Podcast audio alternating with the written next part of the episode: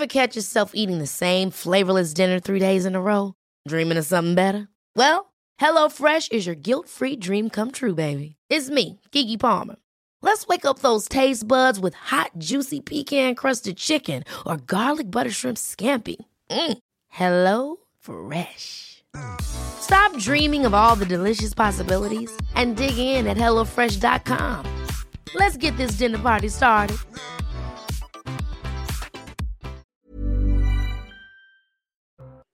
Bonjour, aujourd'hui dans la santé expliquée à ma fille, je répondrai aux questions de Sacha sur le froid et nous verrons comment notre corps s'adapte aux baisses de température.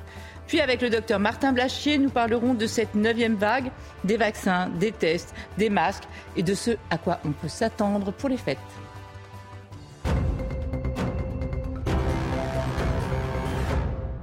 Sacha, on s'intéresse aujourd'hui au froid et plus exactement euh, à la manière dont notre organisme, dont notre corps va s'adapter aux baisses de température. Alors quand tu parles de froid, on parle de combien de degrés? À partir de quand on peut estimer que notre corps doit s'adapter? Eh ben, dès, que les températures sont en dessous de 15 degrés, on doit notre corps commence déjà à réagir. Ah, je pensais que c'était beaucoup plus bas. 15 degrés, c'est pas si froid pourtant. C'est vrai que ça paraît pas comme ça, c'est normal, mais quand on y réfléchit bien, c'est assez cohérent finalement. Pourquoi? Parce que regarde, on doit rester à 37 degrés, hein, c'est la température euh, moyenne du corps.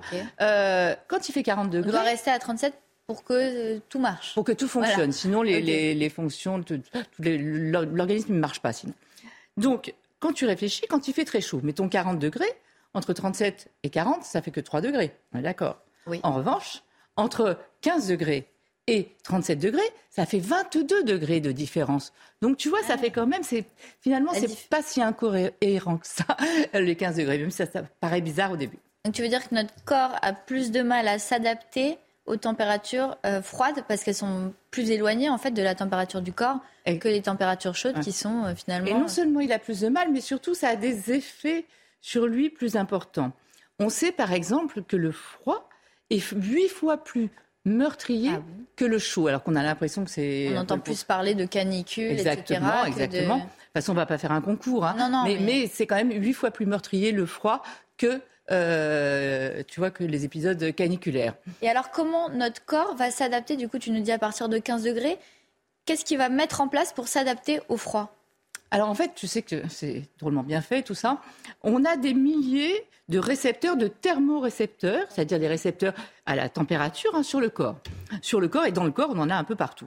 Ces récepteurs, quand il y a un changement de température, ils vont alerter euh, en permanence l'hypothalamus, c'est une petite zone dans le cerveau qui va servir de thermostat, si tu veux. C'est après le, le, cet hypothalamus qui va donner différents ordres pour arriver justement à, s'adapter. Et garder toujours la même voilà. Euh, et pour rester à 37 degrés. Donc il va donner des ordres de libérer certains neurotransmetteurs, de l'adrénaline ou les hormones thyroïdiennes par exemple. Et puis il y a d'autres euh, choses qui vont être très importantes, d'autres mécanismes très importants, pour, soit pour produire de la chaleur, soit pour éviter les déperditions de chaleur. Donc on va agir sur les deux.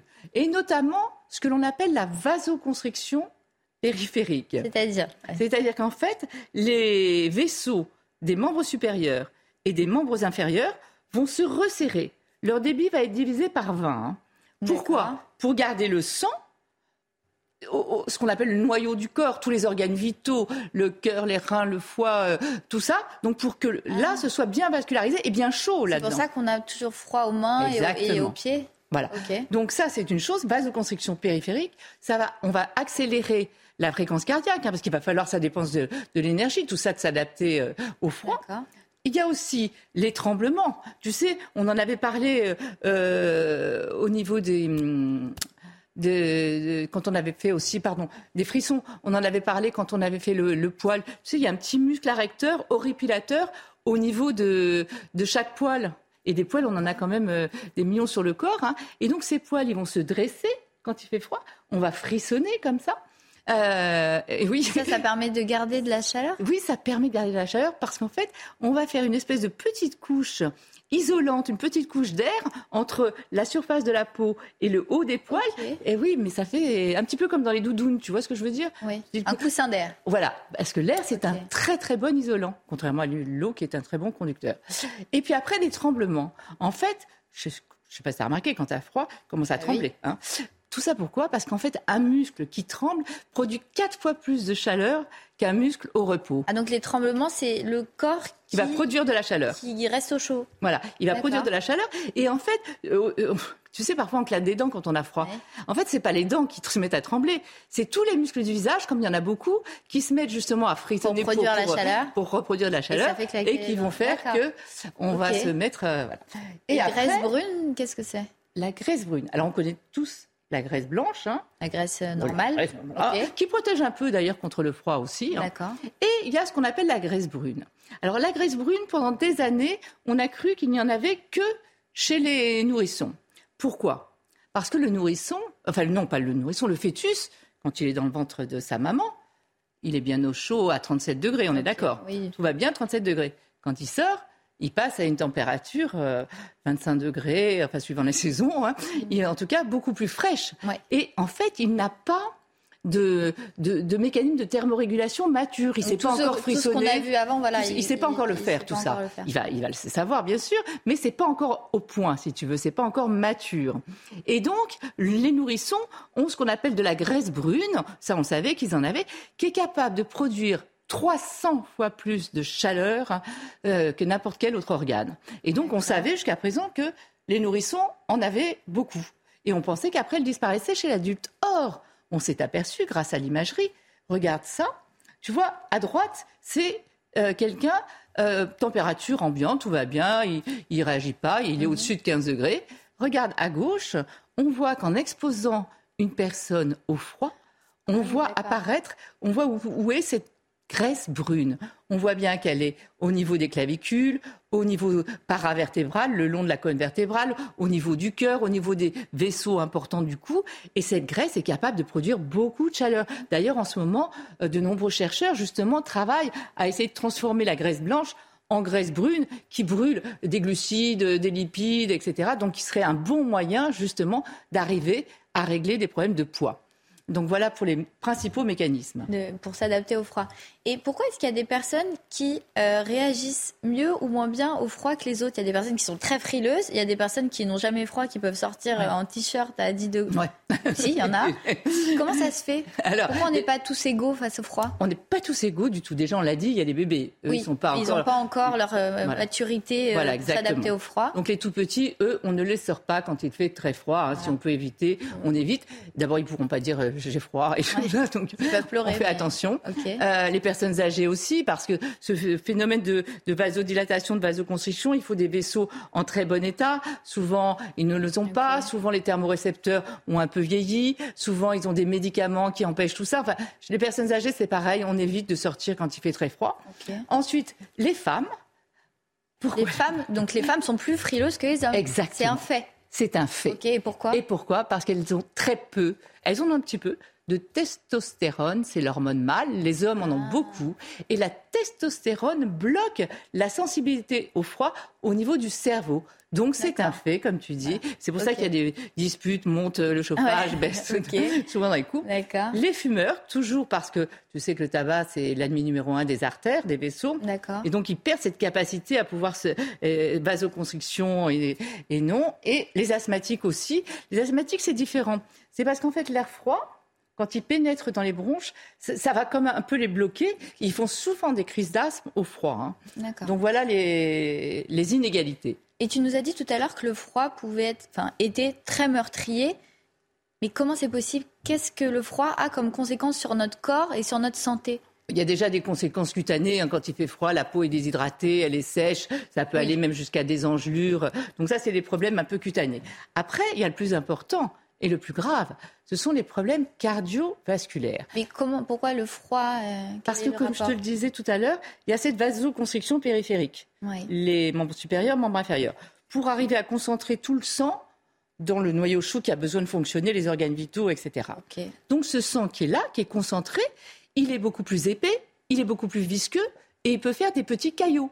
Et donc on a une augmentation du nombre d'infarctus du myocarde, du nombre d'accidents vasculaires cérébraux, de problèmes coronariens. Enfin, on a toute une augmentation de toutes les maladies cardiovasculaires. On a aussi, évidemment, mais ça on le sait, les problèmes infectieux tout l'hiver, hein, toutes les épidémies de grippe, de pneumonie, euh, d'angine, de, de, tout ça, c'est maladies infectieuses. Euh, et ensuite, les intoxications. Alors ça, c'est indirect. Hein. Chaque année, on a environ 5000 hospitalisations liées aux, intoxications au monoxyde de carbone. C'est un gaz complètement inodore, indolore, qu'on ne voit pas, qu'on ne sent pas et qui, émane en fait de la combustion incomplète, chaudière, chauffe-eau, choses comme ça. Donc faites attention à ça. Euh, mettez des, des, petits appareils, des détecteurs de monoxyde de carbone. On a quand même 200 décès euh, chaque année à cause de ça. Et voilà les principaux Qu'est-ce qu'on peut donner comme conseil? Parce que chaque année, ça revient, il fait froid. Et pourtant, on a l'impression qu'on n'est jamais préparé. Qu'est-ce qu'on peut donner comme petits conseils pour essayer de s'adapter au mieux au froid et être préparé? On déjà pas sortir dehors. Quand on est obligé de sortir dehors. Je plaisante. Alors, ne pas faire d'efforts violents. Il y a quelque chose qui est assez caractéristique. Après, c'est tous les efforts, hein. mais il y, a, une chose qu'on a remarqué les personnes qui sont chez elles, au chaud, tout à coup veulent partir et veulent, la voiture est enneigée. Ils veulent déneiger. Donc, ils passent brutalement déjà d'une température au froid. Et en plus, ils font un effort. Donc l'organisme, il est complètement débordé et on a une augmentation des infarctus du myocarde chaque année avec des personnes. Donc allez-y doucement. Pareil pour tous les efforts. Hein. On ne fait pas d'efforts violents. En revanche, on bouge. On bouge, il ne faut pas rester immobile au froid. Hein. Donc bougez, mais doucement, progressivement. On s'habille chaud. ça, paraît logique. Ça paraît assez logique. Plusieurs couches, on fait l'oignon. Plusieurs couches pour plusieurs choses. Oui, pour plusieurs choses. D'abord une couche un peu serrée euh, sur la peau. Ensuite, un peu plus ample, toujours pour garder cette espèce de coussin d'air qui est isolant. Ensuite, euh, euh, un coupe-vent si par hasard il pleut ou il y a du vent. Et on met combien de couches Et sur, on, dit qu'on en met trois en haut, deux en bas. Et c'est aussi pour pouvoir se dévêtir quand on arrive dans un endroit plus chaud. Hein. après, Couvrir les extrémités, c'est essentiel. Parce qu'elles sont moins irriguées. Exactement. Le débit est diminué fois 20. Donc, euh, donc on met bien des gants bien chauds et pas serrés. Des, pareil, des chaussures bien chaudes, chaussettes, etc. De préférence avec une semelle isolante euh, pour euh, éviter d'avoir les pieds mouillés quand le sol est mouillé, etc. et la tête, c'est essentiel.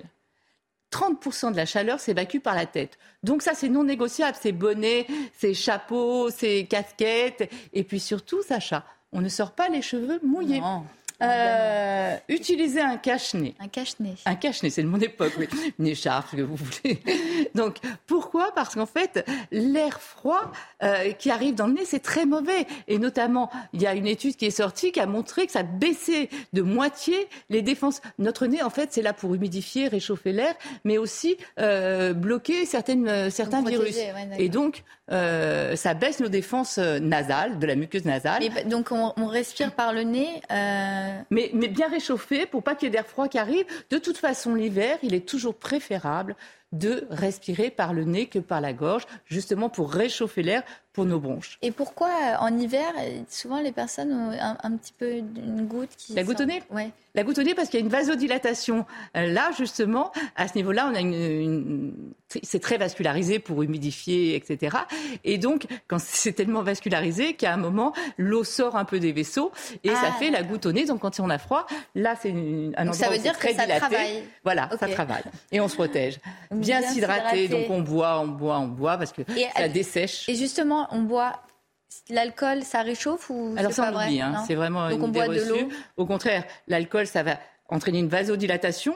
Donc en fait, on va avoir l'impression d'avoir chaud, mais en fait dedans, euh, le sang est réparti équitablement, donc c'est très mauvais. Ça aggrave les phénomènes. Ça réchauffe pas du tout, d'accord. Ensuite, Bien s'alimenter, ce c'est pas une raison pour sauter sur la, sur la tartiflette. Hein. Quand vous êtes à l'intérieur, en général, il n'y a pas de raison d'aller euh, se jeter dessus. Mais une bonne alimentation, dormir suffisamment pour l'immunité et pour, tu sais, quand on n'a pas dormi, on a froid déjà en temps normal.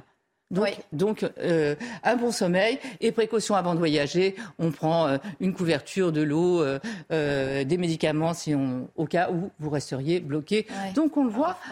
tu vois, le froid, c'est quand même quelque chose d'assez. autant le chaud, on transpire, on sait mm. tout de suite et tout. Mais là, il y a tout un tas de mécanismes qui se mettent en place pour lutter. Donc il faut bien écouter tous les conseils qu'on a donnés.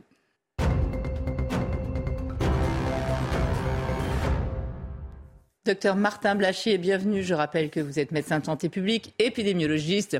Et là, je m'adresse à l'homme de, des chiffres, des courbes. Euh, donc, euh, de la neuvième vague, ça y est. On est dedans, on est même peut-être au milieu. Mais surtout, ce qui m'intéresse, c'est jusqu'où ça va monter. D'abord, dites-nous, nous, nous en sommes aujourd'hui déjà. Bah aujourd'hui, on est à une épidémie qui est à peu près au même niveau qu'était la, la, vague précédente, mmh. euh, la huitième vague, et donc on est en train de, la dépasser, aussi bien en termes d'incidence, mmh. où là on a largement mmh. dépassé, mais même en termes de nouvelles hospitalisations. Et surtout, elle continue à monter, là où la vague précédente, effectivement, euh, était arrivée à, son pic, mais c'était attendu. On n'est pas du tout dans les mêmes conditions que qu'on était en septembre. En septembre, on avait une vague qui était une vague qui finissait en fait la vague qui avait eu lieu cet été, qui avait cassé en raison des conditions estivales. Donc on avait la fin de cette vague-là avec le, BA5. Et là, c'est une nouvelle vague à part entière, et donc probablement à cause du nouveau variant du, du BQ 1.1 À cause essentiellement des conditions euh, hivernales qui font monter un nouveau variant et qui va finir euh, sa progression effectivement euh, dans la population. Et donc le virus refait un tour. Hein. donc à chaque fois, ça, refait un tour. Mais ça veut dire qu'on va y avoir droit donc tout le temps? Tout, le temps. Aujourd'hui, on n'est plus dans une situation qu'on avait auparavant. C'est plus une crise. Aujourd'hui, on est dans une situation d'hiver normal. Et mm. on peut s'attendre à ce qui se passe aujourd'hui arrivera tous les ans au moment où le froid arrivera. On sait, comme vous le disiez précédemment, que le froid a un impact sur notre immunité. À partir du moment où les températures baissent, effectivement, il y a une capacité de barrière essentiellement au niveau du nez euh, contre euh, ces virus qui diminue et donc le virus va plus vite, mmh. il va plus fort dans la population. Mais vous qui ne vous êtes pas trop trompé, euh, on, on s'attend à quoi là dans les semaines à venir?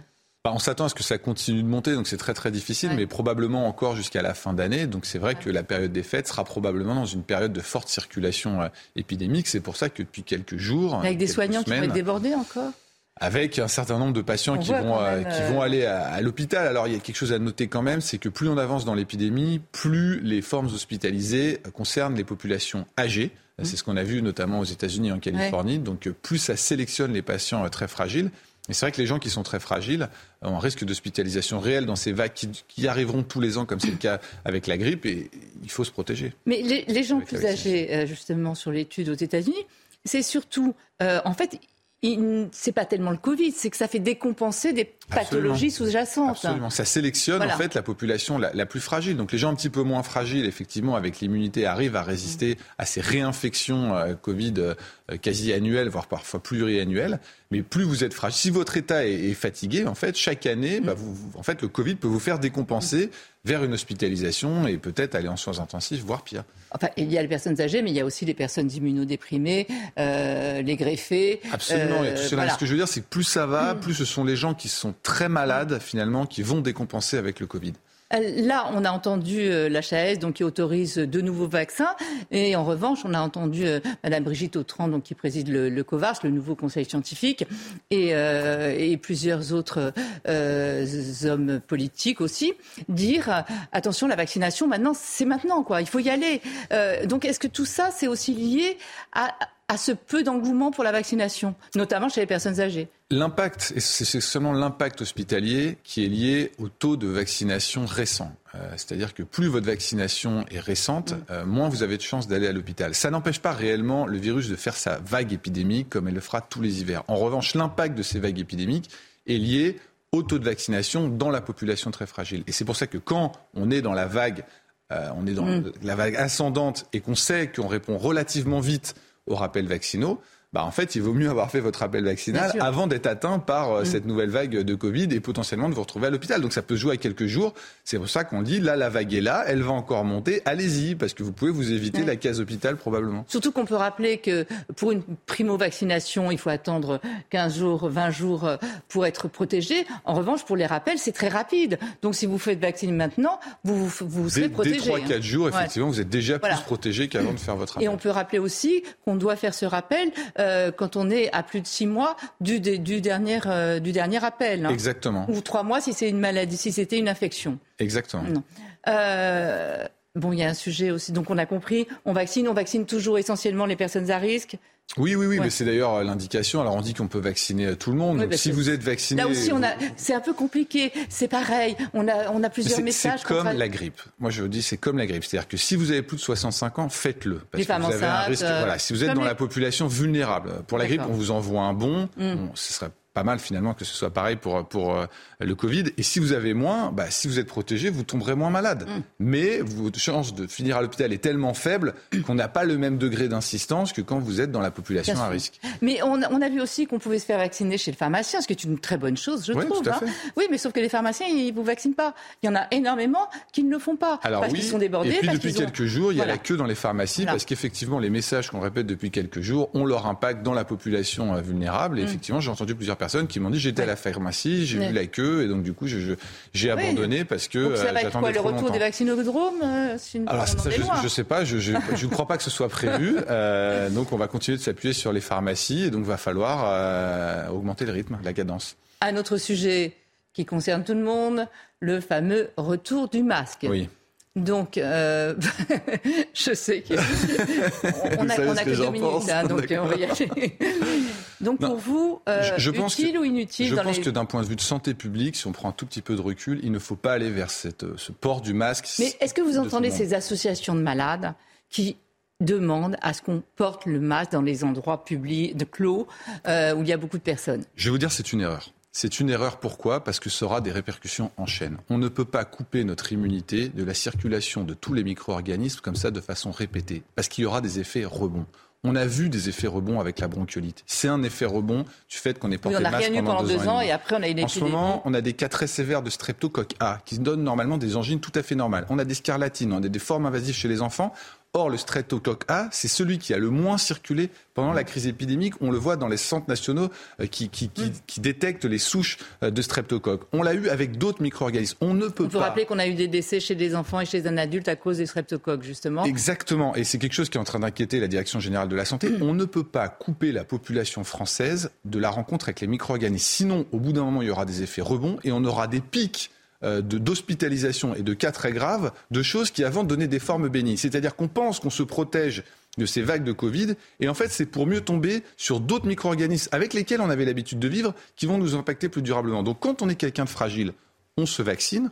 On peut dans certains cas porter un masque, mais il ne faut surtout pas aller dans l'extrême inverse qui a plus d'effets négatifs que d'effets positifs, de faire porter le masque à toute la population, parce mmh. que ces mesures barrières, quand elles sont trop longues et trop souvent appliquées, en fait, elles ont des effets papillons pervers qui sont pires que la protection qu'on a eue contre le Covid. Vous venez de dire quand elles sont trop longues. Mais imaginons dans un pic épidémique, quand on a comme ça énormément de, de, cas, est-ce que là, c'est intéressant juste pour une période courte, hein, pour la période du pic, de porter euh, le masque Je, n'ai pas fait les calculs de façon précise, mais je ne le pense pas. Je pense qu'il faut sortir de cette idée qu'il faut que les virus arrêtent de mmh. circuler. Ils mmh. circuleront.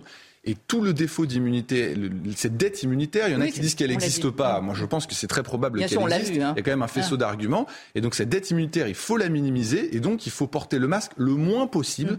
Que quand on est extrêmement fragile et qu'on veut se protéger d'une situation où on peut tomber sur de l'air contaminé. Il nous reste 30 secondes. Est-ce qu'on peut imaginer puisque parti comme c'est parti, on a l'impression que ça va être le cas, hein, d'avoir des vaccins euh, tous les quatre mois, une fois par an. Euh, comment, ça va, comment vous voyez vous bah, Il y a des études qui sont en train d'être faites par ah. les, agences de santé pour savoir si la vaccination Covid aura lieu tous les ans ou deux fois par an. Donc il est très probable qu'elle soit régulière. Est-ce qu'elle sera sur le rythme Une fois par an, ça veut dire que l'immunité serait plus longue On arriverait à la Non, ça veut dire qu'il y, a une phase probablement que serait la phase de l'été. On accepterait que l'immunité soit plus basse. On la ferait au début de l'hiver pour se protéger sur l'hiver. Elle baisserait un petit peu au printemps, mais c'est pas grave parce qu'il y a moins de circulation euh, du Covid et on l'a refait pendant la grippe au mois d'octobre, mm. comme c'est prévu. Ce serait, je pense, une situation qui serait équilibrée. On a du mal à imaginer qu'on demande aux gens de faire deux vaccins Covid par an. Et vaccination toujours pour les personnes dont vous avez parlé Toujours pour la même population, qui est la population qui a besoin d'être protégée absolument contre cette circulation. Merci beaucoup, docteur Blachier. Je vous en prie. Merci à vous de nous avoir suivis et restez en notre compagnie. L'info, c'est sur CNews. Ever catch yourself eating the same flavorless dinner three days in a row? Dreaming of something better? Well, HelloFresh is your guilt-free dream come true, baby. It's me, Kiki Palmer. Let's wake up those taste buds with hot, juicy pecan-crusted chicken or garlic butter shrimp scampi. Mm. Hello Fresh. Stop dreaming of all the delicious possibilities and dig in at HelloFresh.com. Let's get this dinner party started.